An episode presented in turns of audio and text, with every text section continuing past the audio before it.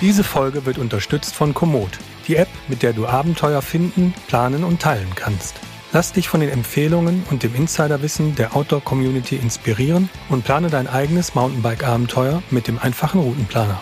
Mit Details wie Höhenprofil, Wegbeschaffenheit und Dauer deiner Tour bekommst du mit Komoot die Sicherheit und das Selbstvertrauen, die Natur selbstständig zu erkunden. Alles ist fahrbar. Der Mountainbike Podcast. Hallo und herzlich willkommen zum Podcast des Mountainbike Magazins Alles ist fahrbar. Mein Name ist Christian Ziemek. Ich führe euch wie immer durch diese Folge. Und heute geht es um das Thema Funkschaltgruppe SRAM GX Access. Kommt jetzt die Revolution auf dem Schaltungsmarkt? Und zu diesem Thema habe ich den Lukas Hoffmann ähm, in der Leitung. Er ist äh, Testredakteur beim Mountainbike Magazin und unser Onliner. Äh, hallo Lukas. Hallo zusammen. Ähm, genau, und ähm, ich frage einfach mal frei heraus, ähm, kommt denn jetzt die Revolution mit dieser Schaltgruppe und worum geht's dabei überhaupt? Ja, warum geht's? Also ich glaube, die Schaltung, wie wir sie alle kennen, mit Bautenzug, also manuell, ähm, die wird jetzt gerade ein bisschen revolutioniert durch SRAM mit ihrer Access-Technologie. Was ist das Ganze? Ja, letztendlich wechselt äh, ein kleiner elektronisch betriebener äh, Stellmotor jetzt die Gänge und der Bautenzug ist auf einmal komplett überflüssig. Und äh, ja, das Ganze wird komplett ohne Kabel ähm, ja, funktioniert ohne Kabel. Also man hat quasi zwischen dem Schalthebel, der jetzt Controller genannt wird, also ihr merkt schon, wir sind im Computerzeitalter mhm. angekommen. ähm, ja, dieser Controller, der kommuniziert via Funk mit dem Schaltwerk hinten, wo ein kleiner Akku angebracht ist und ja, das ist dann letztendlich der Schaltvorgang und der Bautenzug ist raus und das manuelle Schalten ist raus. Und ja, jetzt ist die Frage, ähm, ist das der Durchbruch? Äh, sehen wir jetzt keine manuellen Schaltungen mehr oder mechanische Schaltungen mehr? Das ist ein sehr, sehr spannendes Thema. Und ähm, der Umwerfer ist auch raus. Das muss man auch noch mal, glaube ich, für viele Leute erwähnen. Ähm, genau, der also, Umwerfer ist voll 2014 gefühlt. okay, ähm, genau. Also es gibt es auch nicht äh, das System für ähm, Umwerferschaltungen. Das ist nur ein Einfachsystem, ist das so? Genau. Also fangen wir da vielleicht mal vorne an. Ähm, SRAM hat ja vor einigen Jahren die Eagle-Technologie ähm, auf den Markt gebracht. Was ist das? Letztendlich ist es eine extrem große Kassette, die zwölf Gänge umfasst. Man hat da eine Spreizung von 10 bis 52 Zähne auf der Kassette. Und durch diese extrem große Spreizung kann man vorne, ähm, ja, kommt man quasi mit einem Kettenblatt zurecht. Also man braucht keinen Umwerfer mehr, um zwei Kettenblätter zu fahren, um wirklich eine breite Spreizung äh, am Berg hinzubekommen, sondern das funktioniert jetzt alles einfach, sagt man dazu. Also die, hm, die Spreizung kommt daher, also der Name Igel, da geht es nicht um das Stacheltier, sondern um genau, den Vogel, um den Vogel, der seine Schwingen einfach spreizen Genau, kann. der frei ist und genau. Was hat man davon von dem Einfachsystem? Äh, kann man sich darüber streiten, ob das gut oder nicht gut ist. Ähm, hm. Für, für meine Verhältnisse funktioniert das extrem gut durch diese extrem breite Spreizung. Äh, ich brauche tatsächlich keinen Umwerfer mehr, mir fehlt das nicht und im Mountainbike-Bereich komme ich da super mit klar mit diese. Ich fahre tatsächlich als langjähriger Verfechter von Umwerferschaltungen mittlerweile auch ohne Umwerfer. Allerdings äh, mit einem extrem kleinen Kettenblatt vorne, so dass ich eine maximale Untersetzung habe. Aber das soll hier gar nicht Thema sein. Genau. Wir wollen ja über Schalttechnologien sprechen. Ähm, das ist ja auch jetzt nicht so ultra neu. Ähm, elektronisches Schalten gab es ja von Shimano mit der Di2-Gruppe schon vor mehreren Jahren. Ähm, da war das alles noch mit einem Kabel sozusagen verlegt, äh, was durch den Lenker teilweise oder am Lenker vorbei in den Rahmen zu den Komponenten gef geführt wurde, also Umwerfer und äh, Schaltwerk oder nur Schaltwerk. Ähm, was ist denn damit eigentlich? Gibt's das noch? Ja, die Dia2 gibt es natürlich noch und die hat diesen ganzen Hype ausgelöst. Also ähm, wo kommt das eigentlich alles her? Ich glaube, die Rennradfahrer haben damit angefangen. Die hatten als erstes elektronische Schaltung. Ähm, das ist einfach so, dass eine elektronische Schaltung viel, viel exakter schaltet und ein viel satteres Schaltverhalten hat.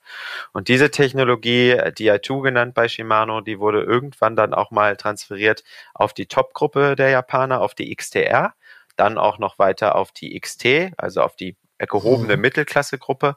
Und naja, man muss so ein bisschen sagen, diese Technik plätscherte so ein bisschen vor sich dahin, wenn man es mal vorsichtig sagt. Also es gab auf dem Markt niemals den Durchbruch.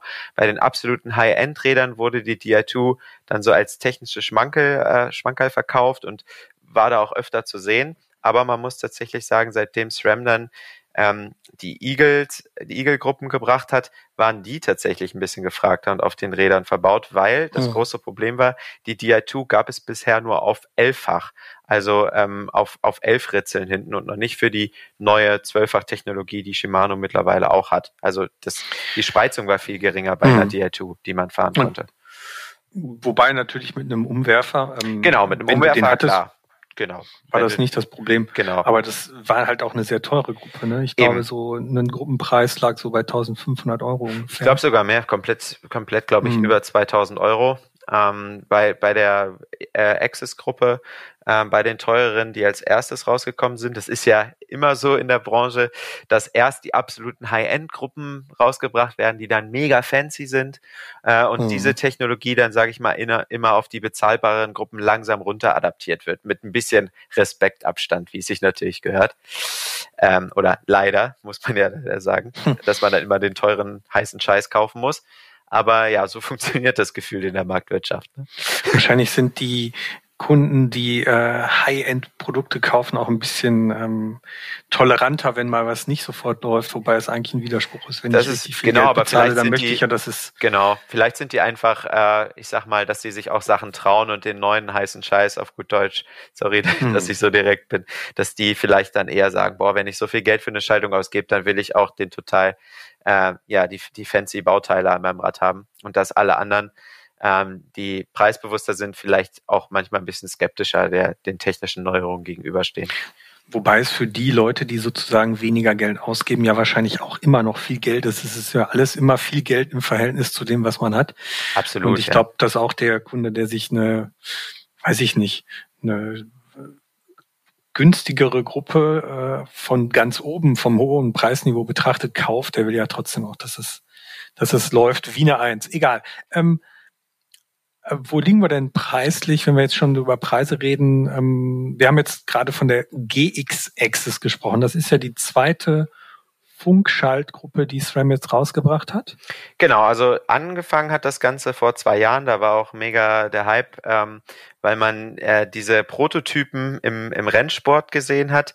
Ähm, und vom, wie gesagt, vom Rennradbereich ist diese Access-Technologie schon sehr, sehr bekannt gewesen vor zwei Jahren. Ähm, da war wirklich das Novum, auch im Rennradbereich, dass es keine Kabel mehr gibt. Und die ganze Mountainbike-Szene hat quasi auf SRAM gewartet und gesagt, hey, wann bringt ihr diese total coole Optik, äh, diese Features, wann bringt ihr die wirklich für eure Eagle-Gruppe und wann ist das Ganze für Mountainbiker erhältlich? Das, was auch für die Roadies seit zwei, drei Jahren schon funktioniert.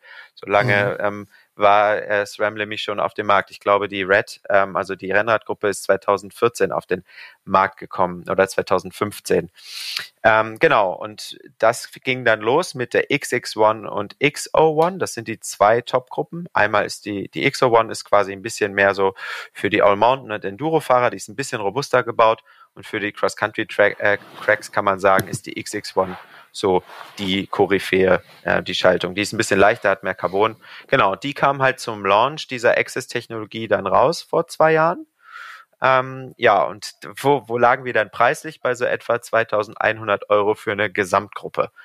Puh, das muss man schon mal also, sacken lassen, da kaufen andere ein Fahrrad für. Was ist dann da drin? Ist da ein Kurbel drin? Ja, für 2100 Euro ist quasi einmal alles dabei, was du brauchst. Also Kassette, Kette, äh, Kurbel mit Kettenblatt, Controller, wie es ja jetzt heißt. Ähm, genau, also Schalthebel und, und genau. Schaltwerk. Genau, genau. Mhm. Also mhm. bis auf Bremsen quasi alles, was zu so einer Gruppe mhm. hinzugehört, dazugehört. Und die, der kabellose, der Witz am kabellosen ist genau was? Will man jetzt irgendwie ähm, den innen verlegten Zug nicht mehr oder man will generell Gewicht sparen oder ähm, eine andere Optik, also eine kabellose Optik oder was ist genau eigentlich der Grund dafür, dass man das haben will? Ähm, erstmal muss man natürlich sagen, dass es total lecker aussieht, wenn da keine ähm, Kabel mehr verlaufen oder auch keine Züge mehr. Das muss man echt sagen, gerade an so Cross-Country-Bikes, wo man ähm, vielleicht nur noch ein Lockout hat äh, und vielleicht keine Variosattelstütze, dann hat man wirklich nur noch die zwei Bremsleitungen vorne am mhm. Dingslauf. Das ist schon mal nett. Das Auge ist ja immer mit, aber das ist natürlich nicht der einzige Vorteil. Ähm, ja, natürlich bei der Montage ist das ein extrem äh, coole Sache, wenn man da nicht irgendwie bei innen verlegten Zügen noch irgendwelche Kabel durch den Rahmen friemeln muss. Das ist natürlich auch für die Hersteller interessant, die ihre Räder irgendwo montieren lassen. Ich sag mal, wenn man sich da nur ein paar Minuten in der in Montage äh, sparen kann, dann ist das schon mal schnell ein ja, Betrag für die Endmontage, die für die Radhersteller interessant wird. Aber natürlich auch für alle Nachrüster, die jetzt ähm, sagen, oh, ich habe Lust auf so, so ein technisches Schmankerl an meinem Rad, dann ähm, ja, die ist einfach extrem schnell angebaut. Also ich habe mal gestoppt, ich habe, glaube ich, äh, für die komplette Gruppe mit Einstellen 17 Minuten gebraucht. Und ich mhm. habe zwei linke Hände. Also ich glaube, äh, wenn man will, kann man das extrem schnell verbauen. Und das ist halt schon cool. Hm. Hm. Trotzdem frage ich mich, also ich meine, wir sind ja hm, gefühlte 100 Jahre irgendwie mit Schaltungen gefahren, die äh, Baudenzüge hatten, ganz klassisch muss es ja auch irgendwelche Nachteile geben. Also alles, was kabellos ist, hat ja einen Stellmotor. Ein Stellmotor braucht Strom. Ja. Die Frage ist dann dann natürlich, wie lange hält denn der Akku? Ja, klar. Ähm, da muss man aber, finde ich, auch nochmal kurz herausstellen, dass eine mechanische Schaltung ja auch Nachteile hat. Also ein Zug hält ja auch nicht 100 Jahre. Ähm, vor allen Dingen ist der auch, ja, wenn man wetterabhängig, sage ich mal, also wenn man viel bei Schlamm fährt, dann werden die Züge, die längen sich. Ähm, und dann muss man die halt mal austauschen. Das hat man halt alles bei einer elektronischen Schaltung nicht mehr. Die funktioniert eigentlich vollkommen egal, ob es stürmt oder schneit oder Sand auf die Schaltung kommt, whatever. Die schaltet immer gleich durch diesen elektronischen Stellmotor. Aber klar, es ist nicht so ein, ich sag mal, rundum sorglos Paket. Man muss halt dran denken, da muss ein Akku geladen werden. Ähm, bei der Access, ich fahre jetzt tatsächlich die XX1 Access seit äh, anderthalb Jahren, also da habe ich schon fast dreieinhalbtausend Kilometer drauf gefahren. Ähm, die teure Gruppe in Anführungsstrichen und jetzt auch die bezahlbare GX Access Gruppe seit äh, Februar diesen Jahres, also die hat auch schon so knapp 1500 Kilometer drauf. Und man muss sagen, egal wie die Verhältnisse draußen sind, der, die Akkuleistung ist wirklich phänomenal. Also ähm, ich fahre jetzt die GX Access, habe ich fast 750 Kilometer gefahren und jetzt fängt der Akku an, langsam gelb äh, zu blinken. Also man hat eine kleine Kontroll-LED, dass man sieht, oh, jetzt muss man langsamer laden. Und gelb ist, dass immer, ich glaube, es immer noch 50 Prozent geladen sind. Jetzt heute früh mhm. ist sie auf Rot umgesprungen, also jetzt muss ich sie definitiv mal nachladen. Ähm, Im Rennradbereich fahre ich die ähm, Access auch schon extrem lange. Also es ist wirklich eine Sache, da muss man jetzt nicht Angst haben, nach jeder Fahrt nachzuladen. Ich würde behaupten, wenn man so jemand ist, der zweimal in der Woche fährt, ähm, auch eine längere Tour, dann muss man die wahrscheinlich einmal im Monat aufladen. Aber das Schöne ah, ist okay. auch, mhm. die, die Access-Gruppen sind komplett äh, auch mit dem Handy ähm, koppelbar. Muss man nicht machen, kann man aber. Und dann kriegt man auch Push-Notifications, sobald man in der Nähe seines Fahrrades ist. Ähm, und dann irgendwie äh, ja der Akkustand so niedrig ist, dann ist das wie eine WhatsApp, die man bekommt. Dann sagt dir dein Schaltwerk, hey Amigo, wenn du jetzt nicht äh, irgendwie liegen bleiben willst im oder mit einem blöden Gang irgendwo stehen willst am Berg, mhm. dann solltest du jetzt mal deinen Akku aufladen. Also klar, kann immer noch passieren. Mir ist es auch mal passiert, dass ich äh, ohne Akku losgefahren bin und dann am Ende der Straße gemerkt habe, oh, Herr Hoffmann, das wird so nix. Den müssen ohne Sie noch Akku anbauen. Oder ohne, ohne Akkuleistung? Nee, ohne also Akku tatsächlich, weil man die Akkus abnehmen kann. Ah, also das ist hinten okay, so das wäre meine nächste Frage gewesen. Genau, das ist so ein kleiner aufklipsbarer Akku und das ist, finde ich, auch ein Vorteil, um nochmal kurz auszuholen, äh, ein Vorteil gegenüber der Shimano Dia2. Da ist halt der Akku äh, im Rahmen verbaut, meistens im mhm. Sitzrohr mhm. oder unten irgendwo im Tretlagerbereich und du kannst den Akku letztendlich nicht rausnehmen. Ähm, aber die mhm. Access-Akkus, also kannst du schon, aber das ist meistens immer ein Akt. Du kannst sie auch extern verlegen, aber dann sieht's halt nicht mehr so schick aus. Genau, ich hatte sie extern, den extern verlegt. Ich bin die XT-Di2 hm, zwei Jahre ungefähr gefahren. Ja. Ähm, da hält der Akku aber auch ewig. Ja, ja, also klar. Der hält wirklich ewig. Da habe ich irgendwie alle vier Monate mal nachladen müssen, so ungefähr. Genau. Also es gibt dann halt auch nochmal Tricks, wie man die Akkuleistung optimieren kann. Also es ist ja so, dass dieses ganze System äh, hat einen Sensor drin, was Erschütterungen merkt. Also wann es aufwachen soll, wann es in Schlafmodus geht, wo dann der Akku geschont wird.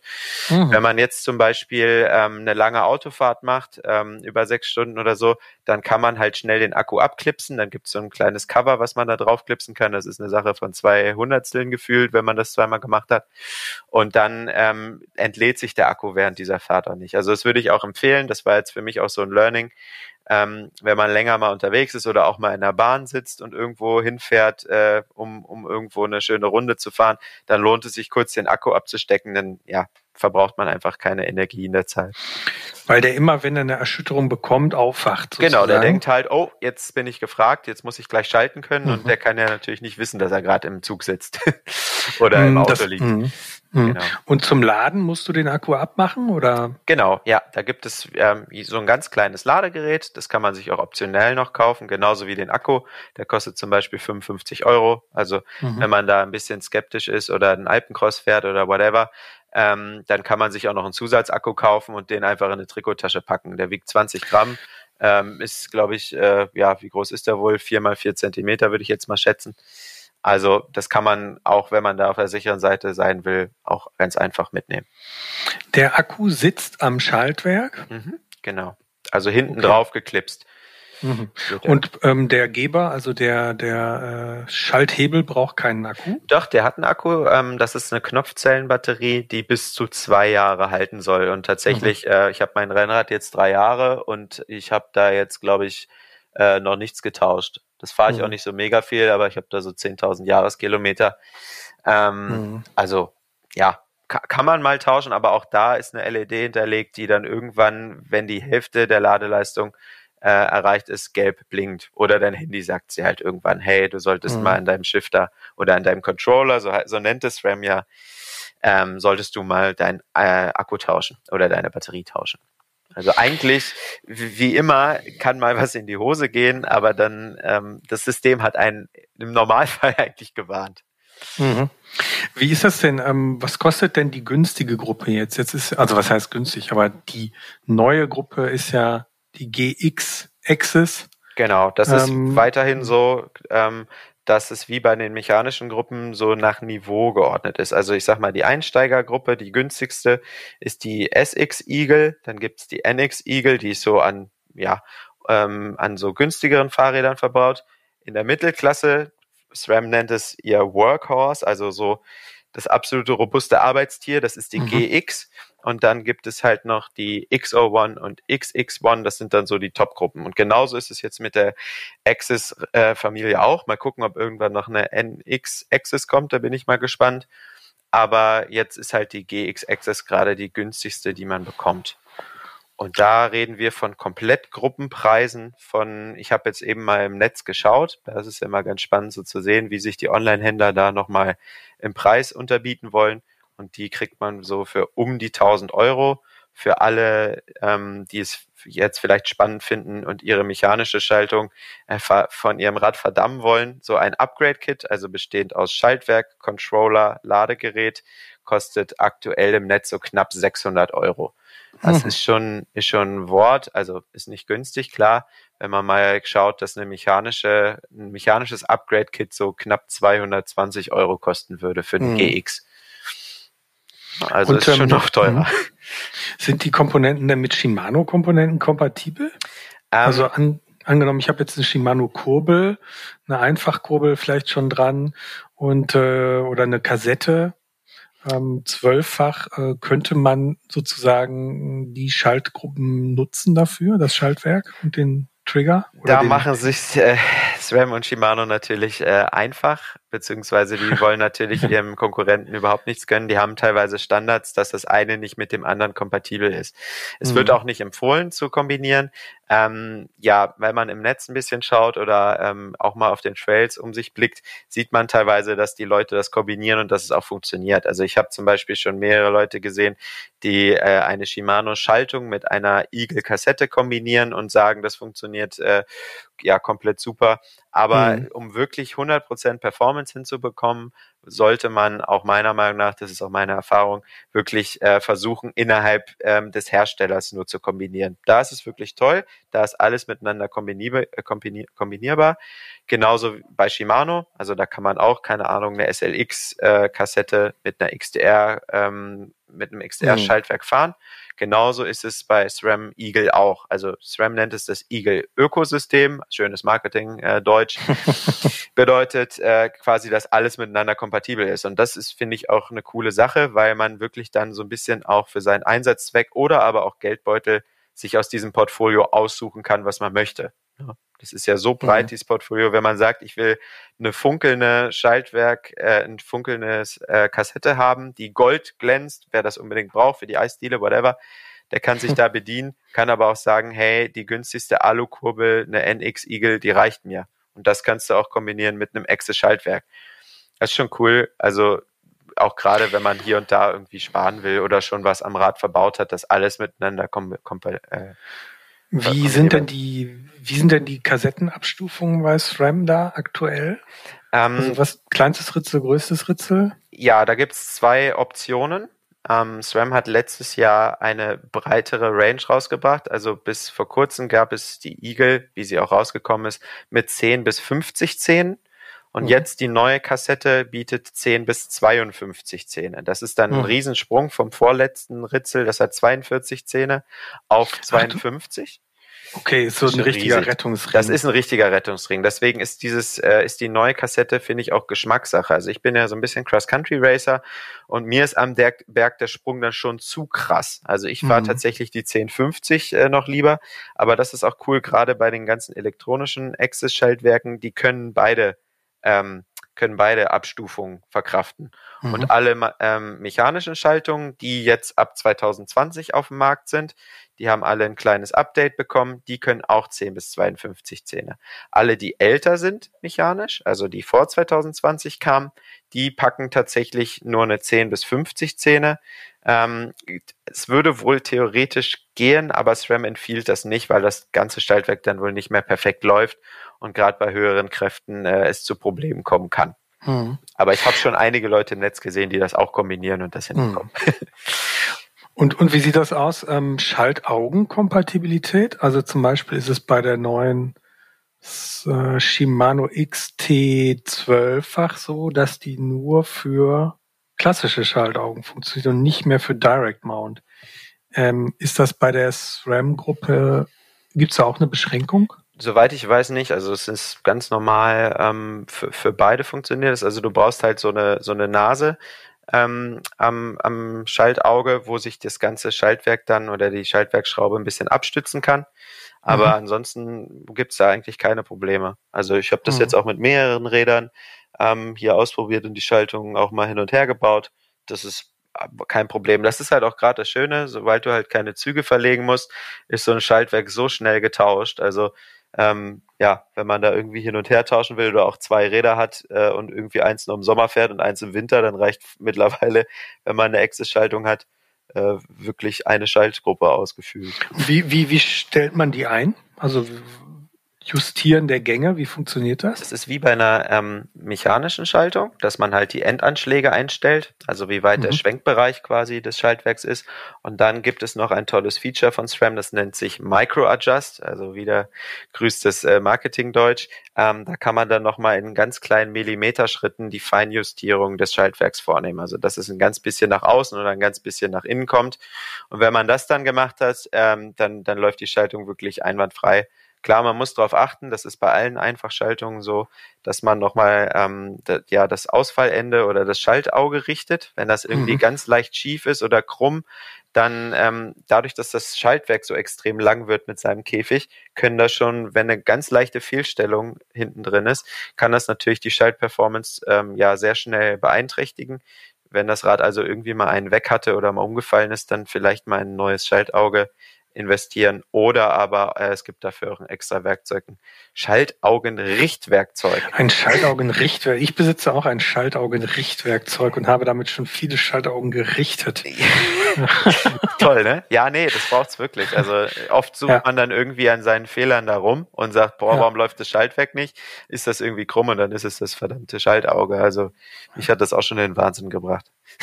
Ja, es ist tatsächlich auch ein Werkzeug, was gar nicht so teuer ist. Selbst die Qualitäten von Parktool und so kosten, glaube ich, 100 irgendwas. Genau so, ja. Also es lohnt sich tatsächlich. Genau, also genau. es ist, ähm, Vor allen Dingen, aber das, wie du sagst, also Zwölfachschaltungen, wenn da das Schaltauge auch nur minimal verdreht ist, das muss gar nicht nach innen geknickt sein, das kann auch nur einen leichten Querschlag abbekommen haben. Da kann schon die Kette so unsauber auf dem Ritzel laufen, dass sie irgendwie das nächste Ritzel streift und du hast die ganze Zeit es reibt oder es klettert schon und will irgendwie hoch und klackt die ganze Zeit. Vor allen Dingen, also, genau, vor allen Dingen das Irre ist, ich habe da äh, mit dem Mechaniker von Nino Schurter, mit äh, dem besten Cross-Country-Biker der Welt, ähm, mit Yannick Giga drüber gesprochen. Und äh, ja, der sagt teilweise, dass selbst aus dem Werk die Schaltaugen, die kommen, nicht ideal ausgerichtet sind, dass die vielleicht auch schon manchmal einen weg haben. Deswegen so ein mhm. Werkzeug wäre nicht schlecht. Aber gut, kommen wir zurück zur Schaltung. genau. Ähm, ja, kommen wir zurück zur Schaltung. Ähm, Nachteile, wie gesagt, ähm, wie, wie ist es denn angenommen, ich äh, äh, will mit äh, so einer Schaltung irgendwie einen Alpencross fahren oder einen, eine Mehrtagestour? Kann es da schon sein, dass das auch an seine Grenzen kommt, der Akku? Ähm, wenn es da nicht die ganze Zeit rappelt oder man irgendwie das Fahrrad aus dem Schlafmodus rausholt, dann kann das vielleicht passieren, dass der Akku dann alle ist. Aber ich muss jetzt echt sagen, ich habe alles mit dem Rad gemacht oder mit diesen mhm. beiden Schaltungen. Ähm, und ich habe jetzt wirklich auf, was habe ich denn da netto drauf? Viereinhalbtausend Kilometer habe ich, glaube ich, zwei Situationen gehabt, wo sich einmal das Schaltwerk ein bisschen verschluckt hat und einmal ähm, ja, da weiß ich auch nicht, was da richtig los war. Ich glaube, da war der Akku einfach nicht richtig eingeklipst. Da habe ich den Akku mhm. einmal wieder rausgenommen und wieder rein und dann hat wieder alles einwandfrei funktioniert. Also das ist tatsächlich auch so, dass das äh, ja die Aussage, die wir treffen können bei Mountainbike. Wir haben mehrere Dauertestgruppen jetzt über ja tausende Kilometer malträtiert und ich kann wirklich sagen, dass unsere Tester und auch wir mit den Rädern äh, nicht immer ähm, absolut zimperlich umgehen, sondern die auch wirklich äh, ja gut einen auf die Zwölf bekommen, äh, auch bei äh, echt blöden Bedingungen gefahren werden. Bin meine Access jetzt auch komplett äh, bei, bei Salz auf der Straße gefahren und, und äh, im Winter wirklich habe ich die gefühlt durch jedes Matschloch gelenkt und ähm, das funktioniert alles ideal und das ist auch gerade, was du dann merkst bei dieser elektronischen Schaltung. Jeder, also egal wann der Gangwechsel kommt, diese Bedienkraft bleibt immer gleich und das ist echt irre. Da, wo dann irgendwann mal eine verschlammte äh, mechanische Schaltung ein bisschen schlechter schaltet oder auch ungenauer wird, man so ein Rasseln im Schaltwerk hast, das hast du halt null. Also man muss allerdings auch sagen, dass die mechanischen Schaltungen extrem gut geworden sind über die Jahre. Also das ist. Ich wollte gerade sagen, also das Rasseln verschlammter Schaltung, das kommt ja eigentlich dann eher daher, dass die, dass das die Kassette verschmutzt ist und die Kette nicht mehr so richtig sauber läuft. Das wäre dann ja aber bei der mechanischen Schaltung wahrscheinlich genauso, oder? Äh, bei der elektronischen. Ja, aber ich äh, habe es irgendwie nicht mehr. Ja, ich, ich habe es irgendwie nicht mehr. Also ich vielleicht, ich weiß auch nicht warum, aber diese diese ganz leichten Ungenauigkeiten, die habe ich echt null. Also mhm. deswegen bin ich davon tatsächlich sehr sehr begeistert. Ähm, aber meine ganzen Kumpels, die, die waren auch voll heiß drauf, das mal zu fahren. Aber viele haben auch so gesagt, boah, ich fahre jetzt die mechanische äh, Schaltung und ich finde, der Aha-Effekt ist nicht so krass. Also sie sagen, klar, das funktioniert gut und das macht mhm. Spaß, da irgendwie schnell durch die Gänge zu flippen und sieht gut aus. Aber einige, die eigentlich voll heiß auf diese Access-Gruppe waren, waren so ein bisschen ernüchtert und meinen, ja, schon cool und vielleicht, wenn ich mal ein neues Rad kaufe, dann wäre es auch eine Option, dann eine Access zu nehmen. Aber ich renne jetzt irgendwie nicht in den nächsten Shop, sag, macht mir die, die mechanische Schaltung da vom Rad. Ich brauche unbedingt eine elektronische. Weil also, ich gerade 600 Euro zu viel habe. Genau, genau. Also ähm, hm. ich glaube, das ist auch so ein bisschen die Aussage. Viele äh, Leser fragen jetzt auch so, ja, äh, ist jetzt meine mechanische Gruppe gar nichts mehr wert? Ist das so viel besser? Besser. Also ich muss sagen, dadurch, dass die mechanischen auf so einem Top-Niveau sind, ist fast schon Gleichstand, dass sie jetzt nicht äh, so viel schlechter sind als eine oder überhaupt schlechter sind als mhm. eine elektronische Schaltung. Das, das finde ich ist auch eine, eine Aussage, die man mitnehmen sollte, dass man jetzt nicht irgendwie sofort sagt, oh Gott, wenn es nicht elektronisch ist, dann komme ich nicht mehr von A nach B. Also kann man machen, muss man aber nicht. Genau, kann man machen, muss hm. man aber nicht. Und der Geldbeutel muss halt irgendwie auch dazu passen. Also für mich war der, der AHA-Effekt auch gar nicht, also der war damals krasser, als ich das erste Mal eine Shimano hm. DR2 gefahren bin. Genau, das war bei mir auch. Das ja. war tatsächlich so, oh, krass. Also mhm. das war aber tatsächlich auch, vielleicht war es, weil die mechanischen Gruppen da noch nicht auf so einem Meganiveau waren, wie sie jetzt sind. Und jetzt. Ich würde sagen, mh. ja, esst du? Was hast du? Nee, ich, ich würde sagen, es lag bei mir, der war der Aha-Effekt der, dass ähm, ich zu der Zeit auf jeden Fall noch mit Umwerfer gefahren bin. Ah, okay. Und der Umwerfer, was Bedienkräfte ja angeht, immer irgendwie so ein bisschen so ein Problem war. Ja, immer so ein bisschen also, hakelig, ne? Ja. Genau, man, der Ketten, also da da ja auch eine andere Last irgendwie nochmal drauf ist, ist der Kettenwechsel nicht so geschmeidig. Dann hast du irgendwie auch einen größeren Weg, den dieses Bauteil, der Umwerfer, auf einmal machen muss, als da hinten einmal kurz Tick zu machen. Mhm. Muss der ja einen richtigen Weg zurücklegen. Äh, Umwerfer, äh, also mir ist tatsächlich in meinem 25 30 Jahren Radfahren und Mountainbikefahren noch nie einen Schaltzug gerissen. Echt noch nie. Doch einmal, doch einmal am Rennrad ähm, bei einer Ultegra STI Bedieneinheit, da lief ein Kabel ganz komisch über irgendeine scharfe Kante und dann hat sich nach zwei Jahren das Ding verabschiedet. Aber das, aber ansonsten wirklich noch nie. Mhm. Und ich bin jetzt nicht irgendwie wenig gefahren oder fahre nicht wenig generell. Ähm, aber da war es so, ähm, dass diese Bedienkräfte eigentlich immer so ein bisschen das Problem waren, was man mit dem Daumen schön richtig reindrücken musste und du bei der Di2 einfach diesen Hebel antippst und der macht und genau, geht rüber. Und genau. dann, vor allen Dingen, wenn du dann nämlich ähm, hinten äh, einen höheren Gang hast, zum Beispiel in den kleineren Ritzeln, also mit viel Geschwindigkeit, ähm, dass sich dann der Umwerfer ja auch wie so eine Art Kettenführung ausgerichtet hat. Mhm. Das fand ich war eigentlich das Geniale auch an der XT oder ist das Geniale an der XT DI2, dass der Umwerfer auch eine Kettenführungsfunktion hat. Alle ja. Umwerfer-Fans kommen hier schon in Schwärmen und alle anderen mit einfach sagen, Umwerfer ich nicht. ich fahre ja mittlerweile auch einfach tatsächlich, ähm, ja. weil es gut funktioniert und die XT ähm, Zwölffachgruppe auch einfach brutal präzise schaltet. Ja, man muss doch sagen, die Diatu war echt gut, aber irgendwie hat da so, ich glaube, dieses Quäntchen gefehlt. Vielleicht war es auch tatsächlich dies ohne Akku oder der Preis oder whatever, aber der hat den Durchbruch halt nicht so geschafft wie die Access. Und äh, ja, Access muss ich mittlerweile sagen, auch wenn man mal in den Wäldern mit offenem Auge rumfährt oder auch äh, ja im Netz mal schaut, was die Leute so fahren, die Access ist tatsächlich angekommen. Also viele haben wirklich in die Tasche gegriffen und sich schon die XO1 und XX1 im letzten oder im vorletzten Jahr gekauft. Und äh, ja, deswegen kann ich mir schon vorstellen, dass viele Leute oder dass die GX Access auch gut einschlagen wird. Gerade für Leute, die sagen, boah, ich brauche so eine technische Spielerei oder ich finde das cool, was man damit machen kann. Ich glaube schon, dass das gut gehen wird.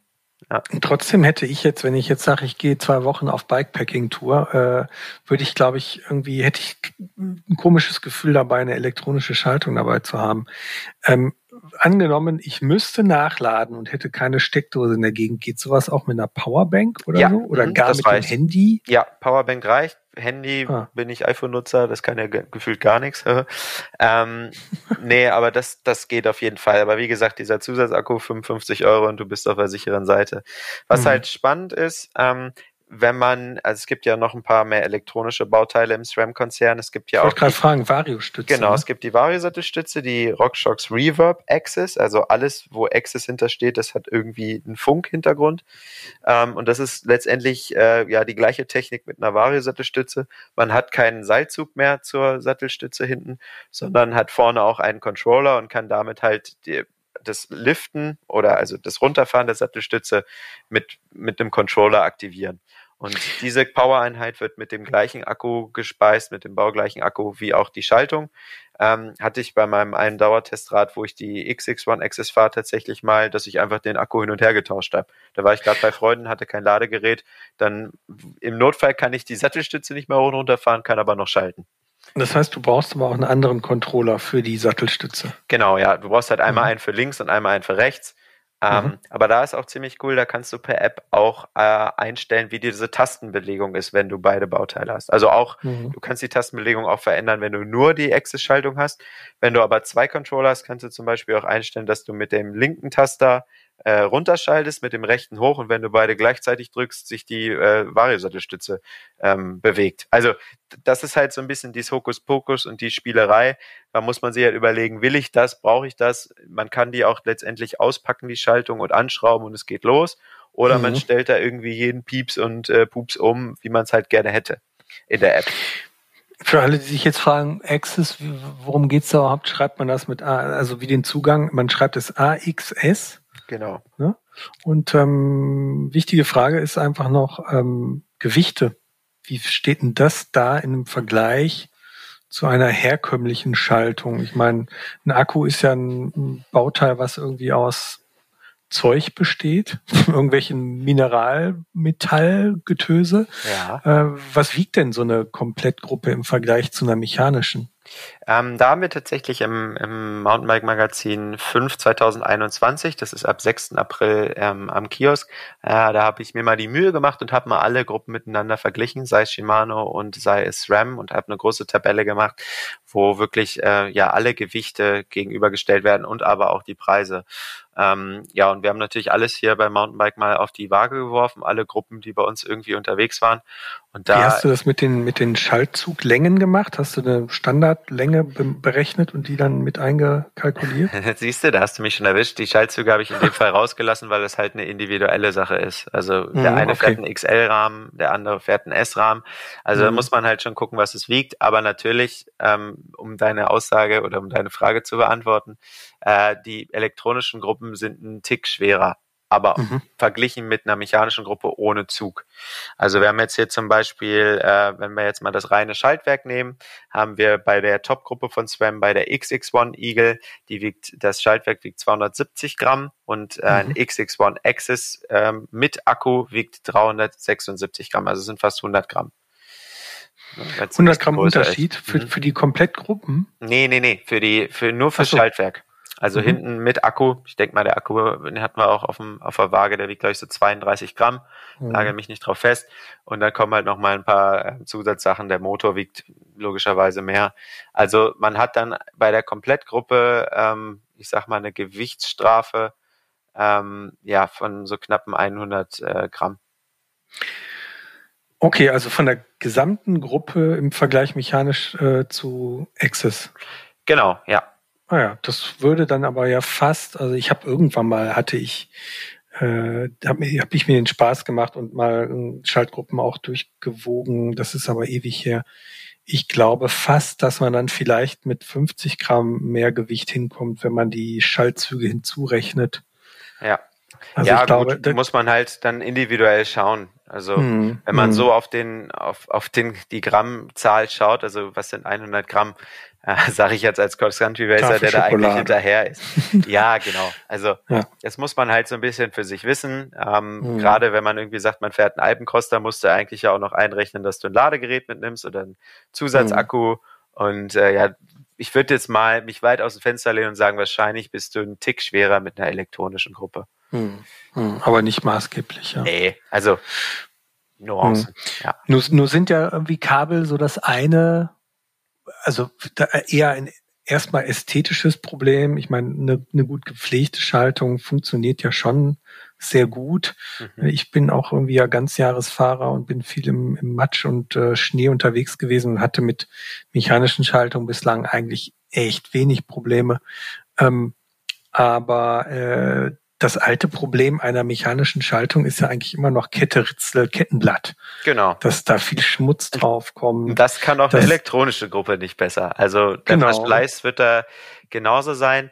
Ähm, was vielleicht, was man sagen kann, dass ein Schaltwerk hier und da ein bisschen, vielleicht schaltet das ein bisschen schonender, beziehungsweise bei der elektronischen kann man einstellen, ähm, wenn man lange drückt, wie schnell die Gänge da durchwechseln sollen. Also zum Beispiel, wenn mhm. du gedrückt hältst, dass er halt einmal durch die komplette Kassette wechselt. Da kannst du zum Beispiel dann für E-Mountainbikes einstellen, dass er immer nur Eingang schaltet. Das ist sogar so vorgeschrieben von SRAM, sonst erlischt die Garantie, weil sie so vermeiden wollen, dass man einfach fünf Gänge durchdrückt und dann mit voller Motorpower irgendwie äh, die Kette oder die Kassette sagt, danke, mit mir nicht mehr. Mhm. Ähm, sowas ist wahrscheinlich dann schon verschleißrelevant, aber letztendlich teilen sich die beiden Baugruppen, egal ob mechanisch oder elektronisch, ja die gleichen Bauteile. Also die Kassette ist die gleiche, die Kette ist die gleiche, die Kurbel ist die gleiche, Kettenblätter ist genau das gleiche. Also von da aus kann man das, denke ich, schon vergleichen. Ich denke jetzt nicht, dass eine elektronische Kette oder eine Kette von einer elektronischen Schaltung länger halten würde als eine mechanische. Das hm. müsste man mal testen, wäre mal spannend. Glaube ich aber fast nicht. Du hast mich gerade auf den Gedanken gebracht, äh, mit voller Motorpower geht das Ganze denn auch am E-Bike eigentlich? Ja, ist tatsächlich dafür freigegeben. Ähm, wie gesagt, man muss dann darauf achten, dass man nicht dieses, diese Multishift-Funktion ähm, einstellt, also dass man quasi mit einem Gangdruck oder mit einem Controllerdruck durch die komplette Kassette schalten kann. Mhm. Weil dann kann es, dann erlischt halt die Garantie, aber ansonsten ist der ganze Kladderadatsch freigegeben. Mhm. Die kann sich dann ja so verkanten, ne? wenn die zu, wenn die irgendwie quer auf dem Ritzel liegt. Das ist mir genau. tatsächlich auch durch irgendein Missgeschick mal irgendwann passiert. Da macht es Gronk ja. und dann war es das. Ja, ich meine, also als fitter Mountainbiker ist das schon nicht so der, der Knaller für ähm, das Schaltwerk hinten oder schon gar nicht für die Kassette. Aber wenn du dir vorstellst, dann sind da noch 85 Newtonmeter äh, E-Mountainbike-Power noch zusätzlich drauf. Mhm. Dann ähm, ist das für die tollsten Bauteile halt nicht so der Brüller. Also kann man die Bauteile dann direkt an den Motor anschließen? Anschließen? Wahrscheinlich nicht. Ne? Ähm, lustig, dass du es ansprichst. Ich habe ähm, bei einem Magazin, ich glaube aus den USA gelesen, dass die äh, Patente gefunden haben, dass SRAM ähm, quasi eine Kabelintegration für diese Access-Gruppen plant, dass mhm. du quasi die, also dass du die die Power für ähm, ja das Schaltwerk hinten von dem großen Akku des E-Mountainbikes dir ziehen kannst, mhm. auch um nochmal ähm, ein bisschen preisgünstiger zu werden. Also die Patente wurden scheinbar angemeldet. Das ist wie immer so ein bisschen Glaskugel. Mal gucken, ob das irgendwann kommt oder auch nicht. Mhm. Genauso wie es äh, eine Glaskugel ist, ob Shimano nochmal einen neuen Wurf für die Di2 macht, auch in zwölffach. Die aktuellen Gruppen gibt's nämlich nicht mit Dia2-Technik, also XT, mhm. XTR, SLX. Die müssen ja irgendwie auch antworten. Ich meine, die Japaner haben dieses Jahr ähm, 100 Jahre Shimano äh, Jubiläum und äh, ja, gefühlt ist es eher so, dass Swam die ganzen Jubiläumsmodelle rausbringt oder Trotzdem neue an dieser Stelle herzlichen Glückwunsch. Ne? Genau, herzlichen Glückwunsch, aber wir würden uns freuen, wenn von euch noch was kommt. Nein, Quatsch, also ja, ja schon so, ne, wenn Swam so eine Knallerneuheit jetzt wie die GX Access mhm. rauskommt und von Shimano Stillruht der See, ist schon irgendwie also in meinem Freundeskreis sagen alle, oh, die verlieren den Anschluss, gerade so die ganzen Shimano-Fanboys. Das ist ja letztendlich ist die Schaltungsfrage ja auch so ein bisschen Glaubenskrieg, ne? So wie Apple oder Android oder was auch immer. Da gibt's nur schwarz oder weiß und viele mhm. meiner Kumpels sind so voll die Shimano-Jünger und viele sind die SRAM äh, ja, verliebt. Und da, da sagen jetzt alle so, oh Gott, von Shimano kommt gar nichts, was machen die Jungs? Ich bin tatsächlich ja auch eher auf der, also ich bin auch eher Shimano-Fahrer, weil ich einfach die Sachen seit Ewigkeiten fahre und damit nie Probleme hatte. Ähm, aber es hieß ja auch schon öfter mal, Shimano habe den Anschluss verloren und dann sind sie trotzdem wiedergekommen.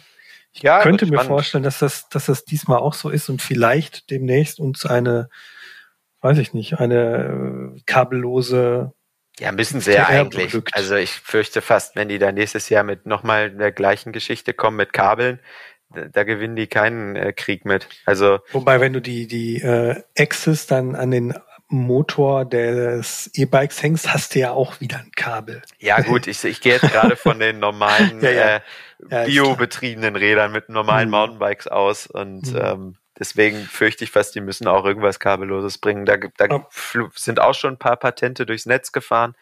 Ähm, aber normalerweise ist es bei Shimano ja meistens so, dass erst die äh, Top-Rennradgruppe, die Dura Ace kommt. Die ist für dieses Jahr so ja nicht angekündigt, aber ich könnte es mir fast vorstellen, dass sie zum 100-Jährigen kommt. Und ich denke mal, dann kommen wir Mountainbiker auch relativ schnell in die, in den Genuss dieser Wunderwerk der Technik. Ich wollte gleich gerade noch ein bisschen auf ein anderes Thema abzielen, und zwar die Frage, was tut sich denn ansonsten? Ähm, Kabel sind das eine Thema, das mal mehr, mal weniger Probleme machen kann. Aber wie sieht's beim Antrieb aus? Ähm, die Kette ist so irgendwie, wurde oft versucht zu ersetzen. Irgendwie äh, ist sie aber einfach nicht tot zu kriegen, weil sie äh, so elastisch und gleichzeitig doch so stabil ist dass äh, auch wenn sie eigentlich so fast gefühlt so mittlerweile die einzige Dreckschleuder am Rad ist, ja, ist trotzdem, irre, ne? also sie überlebt einfach. Das ist so ein bisschen wie das Kugellager. Ja, es wird auch niemand ja. auf die Idee kommen zu sagen, so Kugellager sind doof, wir machen jetzt alles ohne Kugellager. Aber die die, die arbeiten ja auch so im Stillen vor sich hin. Aber die Kette ist weder still noch äh, unsichtbar, aber trotzdem ist sie einfach nicht tot zu kriegen. Es ja, das, ja, ich finde das total irre, ne? Also, sorry, dass ich reingehe, aber ja, ja. alles am Rad wird irgendwie neu erfunden gefühlt. Scheibenbremsen, Federgabeln, was nicht alles im Mountainbike-Sektor so über die Jahre rauskam in Carbon und hast du nicht gesehen. Aber die Kette ist gefühlt seit Schieß mich tot Jahren äh, geblieben. Ja, ich Wobei, ich habe jetzt eine Pressemitteilung bekommen von der Taya Chain. Das ist eine Rollerless Chain. Also da sind anscheinend die Außen oder diese Rollen man hat ja Bolzen, Außen, Innenlaschen und Rollen und diese Rollen laufen auf den Bolzen. Die sollen anscheinend wegfallen für eine neue Konstruktion. Ich habe angefragt, es gab noch keinen Testsample in zwölffach. Dementsprechend Oder? warte ich da noch so ein bisschen. Ich bin mal gespannt, wie das aussieht. Wo ich es mir gerade vom inneren Auge vorgestellt habe, habe ich einen Knoten im Kopf bekommen. Ja, Aber es ist irgendwie. Gespannt, ich weiß nicht, ob es eine Einheit von Innenlasche und ähm, und Bolzen ist, der gleichzeitig auch die die, die Rolle bildet. Okay, äh, Gefühlt wäre es irgendwie kein Vorteil, weil wenn es nicht, wenn nichts rollt, dann dreht ja etwas wieder mehr auf dem Zahn ne? mhm. und schafft mehr Zahntalabrieb sozusagen. Aber das müssen wir mal uns anschauen. Auf jeden Fall. Ja, nee, ähm, und ansonsten so richtig, also nach wie vor sind natürlich so Getriebenarben und so, ähm, ja, eher so die Randerscheinungen im Mountainbike-Bereich. Ich werfe jetzt mal so Roll-Off und Pinion ähm, mhm. einfach mal in den Raum, die ja echt coole Lösungen haben, aber die wiegen halt alle deutlich mehr als eine Kettenschaltung und sind halt einfach komplexer aufgebaut und kosten deswegen auch mehr. Ja, das ist so ein, ja, ist mega cool und technisch äh, ist es der Wahnsinn, wenn man sich so ein Pinion-Getriebe mal anguckt.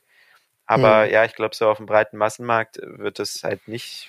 Äh, Erfordern ja auch ein spezielles Rahmendesign, zumindest ja, ja, Pinion. Ne? Also Rohloff genau. brauchst du ein spezielles Ausfallende. Die ist ja bei so Reiseradlern und Weltumradlern und genau. Langstreckenfahrern sehr beliebt. Weil die halt 150 Millionen Jahre hält gefühlt. Also die kannst genau. du deine Enkel noch mal machen und die können damit nonstop fahren. Du hast eine fette Übersetzung, Eben. du musst einmal irgendwie, du hast Winter- und Sommeröl, was man wechseln muss wohl. Unkaputtbar, ja.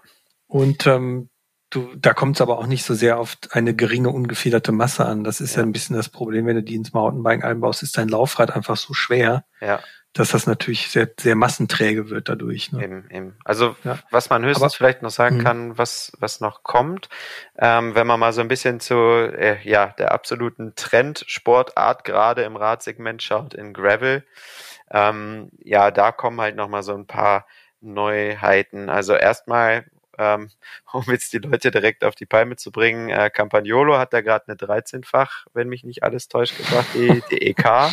Mhm. Ähm, das ist eine reine Gravel-Gruppe. Also klar, ich glaube nicht, dass Campagnolo jetzt als Ur-Rennrad äh, ja, oder beziehungsweise im Rennradbereich angesiedelter Hersteller äh, auf die Idee kommt, jetzt eine Mountainbike-Schaltung rauszubringen, aber ja, auch Rotor, die haben auch ähm, eine, eine 13-fach, glaube ich, ähm, mhm. oder 12-fach. Also die, die sind so ein bisschen, ja, am, am Rande. Die sieht man ganz, ganz selten. Wird mal spannend, ob sich da in die Richtung noch was tut. Mhm. Genau. Und dann ähm, Classified ist, glaube ich, also das, um das kurz zu beschreiben, das ist eine Schaltung, wie wir sie kennen, also eine Kettenschaltung, aber hinten in der Hinterradnabe sitzt nochmal, äh, ja, letztendlich ein Getriebe, was dann äh, für unsere Rennradkollegen oder für unsere Gravelbike-Kollegen den Vorteil hat, dass auch die in den Genuss eines Einfachsystems kommen und sich den Umwerfer sparen können weil du dadurch eine mega Spreizung hinbekommst. Also der, der, dieses, das wir Classified Power Shift, ne? So, so nennt sich das, genau. genau. Also dadurch, dass es im Mountainbike-Bereich noch nicht so richtig angekommen ist, sind wir da, glaube ich, auch nicht so voll im Bilde, aber mal gucken, vielleicht. Aber wer weiß, ich meine, vielleicht hat, hat man ja genau den Anwendungszweck, dass viele Leute sagen, boah, ich kriege nur noch Einfachräder, ja. ich will aber eigentlich zweifach haben, weil ich eine größere Übersetzung oder eine kleinere haben will. Genau. Ähm, vielleicht gibt's ja das Classified Power Shift System auch irgendwann fürs Mountainbike.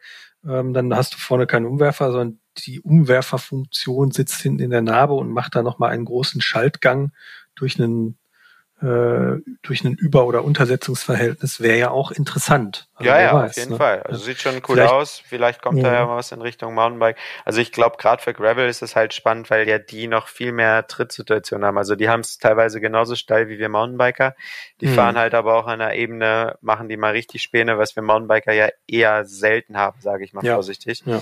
Ähm, wo du halt auch in hohen Geschwindigkeiten noch irgendwie nicht ins Leere treten willst. Deswegen ist es schon sinnvoll da. Aber ja, mal gucken. Also noch haben wir nichts gehört, aber ich könnte mir auch vorstellen, dass das vielleicht mal ein spannender Ansatz ist. Ich sage jetzt einfach mal ganz gehässig, normalerweise ähm, müssen wir Mountainbiker ja den Roadies oder den äh, Gravelbikern immer was beibringen, wie toll es ist, abseits der Wege zu fahren oder eine Scheibenbremse zu fahren oder was auch immer. Vielleicht können die uns ja auch nochmal einen, einen guten Ansatz äh, liefern, wie wir unsere Technik verbessern können. Hm. Ja, ich glaube, wir haben irgendwie alle Fragen zu dem Thema so einigermaßen erwischt, oder? Ich hoffe, ja. Also, wie gesagt, ich glaube, so die Kernessenz sollte sein, dass es ein mega cooles Feature ist, dass es äh, viel Spaß macht, aber man, wie gesagt, jetzt da nicht auf Teufel komm raus, sich eine elektronische Schaltung kaufen muss. Also, was man vielleicht nochmal rausstellen kann, was echt irre ist, so für die, für die Datenfreaks und was auch ein bisschen Spielerei ist, wenn man ähm, seinen Garmin-Computer oder Wahoo-Computer ähm, mit der Access-Schaltung gekoppelt hat. Auch das geht, ja. Dann sieht man vorne im äh, GPS-Gerät, welchen Gang man gerade fährt.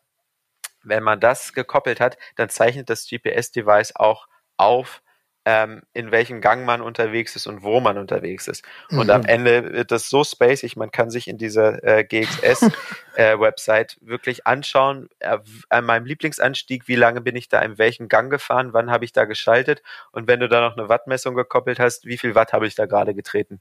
Also klar, die, die meisten steigen jetzt aus und sagen, ja, aber sonst hast du keine Probleme, aber irgendwie genau. auch witzig, dass du halt sagen kannst, oh geil, heute habe ich 242 Mal geschaltet auf meiner Tour. Das äh, musste ich jetzt unbedingt wissen, aber ich, glaub, ich weiß es. ich glaube, die Wattmessung ist ja schon ganz interessant, aber ja. in welchem Gang man war, naja, also ja, wenn wobei, man ganz viel Langeweile hat. Ja, kann schon spannend sein, vielleicht gerade bei so Sachen wie, welches Kettenblatt fahre ich äh, für mein nächstes Rennen oder für naja, meinen Alpencross. Stimmt wenn du mhm. sagst, boah, äh, bin ich da eigentlich immer im letzten Gang gefahren, war ich da am Limit oder war das einfach nur, ich habe mich schlecht gefühlt und dachte, ich wäre schon im letzten Gang, obwohl ich mhm. im vorletzten war. Kann ja auch sein. Äh, mal blöd in die Tüte gesprochen. Also das ist schon cool, ähm, aber ist natürlich voll die Spielerei. Ähm, und die Schaltung funktioniert halt auch ohne App. Muss man nicht machen, diesen ganzen Förderfans da. Dann, dann bringen wir noch ein ganz kleines aktuelles Thema äh, ist das Zeug denn aktuell zu haben? ja, die GX AXS, ist ja. die überhaupt, also ich meine, äh, wir wollen nicht zu viel über Corona reden, weil wir sind alle auch genervt von dem Thema, aber so ein paar Auswirkungen hat's ja doch. Ja.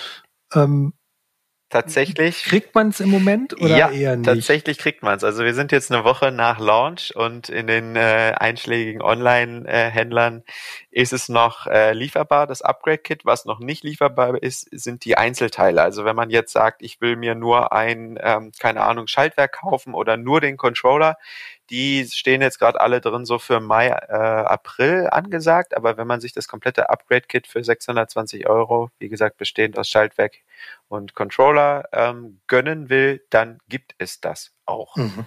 Und das, das heißt, es, cool. wird dann, ja. es wird dann sowieso ein Verkaufsschlager, weil es die ganzen mechanischen Komponenten im Moment nicht gibt, oder? Ja, keine Ahnung. Ich meine, das ist immer noch viel Geld, aber ja, ähm, vielleicht sagen jetzt einige so, boah, ich warte jetzt schon Lichtjahre auf meine Shimano-Parts, jetzt äh, reißt mhm. mir die Hutschnur, ich baue das jetzt auf äh, aufs RAM auf, die generell gerade ein bisschen besser lieferbar sind gefühlt und äh, macht dann auch noch gleich ein Access draus. Ist mir jetzt alles egal. Ich kann eh nicht in mhm. Urlaub fahren, was soll's. Aber wie gesagt, Anmerkung, äh, nicht alles ist miteinander kompatibel und Marken, Marken überqueren sowieso nicht unbedingt. Nee, das also würde ich nicht das ich eher lassen. Also, genau, ja, also ja. bei so Sachen wie zum Beispiel einer Kurbel, also irgendwie eine Raceface-Kurbel kann man auf jeden Fall, das ist auch so freigegeben, ähm, kombinieren. Was da halt wichtig ist, die Kettenblätter, hm. da gibt es halt verschiedene Breiten. Ich glaube, bei äh, Shimano, das müsst du jetzt besser wissen, als Shimano-Jünger müsste es Hyperglide Plus, glaube ich, heißen. Das ist mhm, der, genau, wie, das ist wie, die. was die Kette quasi für ein, also die Glieder für einen Abstand haben. Und bei äh, SRAM schimpft sich dieses tolle Patent Narrow Wide. Mhm. Ähm, das braucht man halt, sonst kann das eine Kettenblatt, sonst läuft das halt sehr unrund. Gerade wenn es, die Kette dreckig wird, mhm. gibt es sehr hässliche Geräusche und kann auch zu Kettenabwürfen kommen. Mhm. Also da lieber darauf achten, dass man da wirklich das System alles miteinander äh, funktioniert. Ja. Aber wir hatten noch mal, also wer, jetzt äh, heiß geworden ist auf ähm, kabelloses Schalten, ähm, hast du irgendwas trapsen hören im Gerüchtewald oder Dschungel darüber, wann Shimano mit etwas kommen könnte? Nee, tatsächlich nicht. Also ja, die, die sind da halt auch immer Weltmeister drin, äh, gar nichts zu sagen und auch nichts anzudeuten und dann auf einmal ist eine neue Gruppe da. Auch wir wissen das dann. Sind ja auch Japaner, nur, die sind halt sehr Genau, wir ja. wissen das meistens ja auch nur ein, zwei Wochen vorher oder so. Ähm, aber ja, wie gesagt, ich gehe davon aus, dass dies Jahr noch eine, also 2021 noch eine Toura Ace kommt und dann vielleicht im nächsten Jahr dann tatsächlich äh, dann eine neue XDR Dia2 ähm, wie auch immer. Andererseits, es ist, sind natürlich auch Olympische Spiele dieses Jahr und äh, da kommen natürlich auch mal nochmal Produkt-Highlights, die die Hersteller dann platzieren wollen bei ihren Top-Athleten.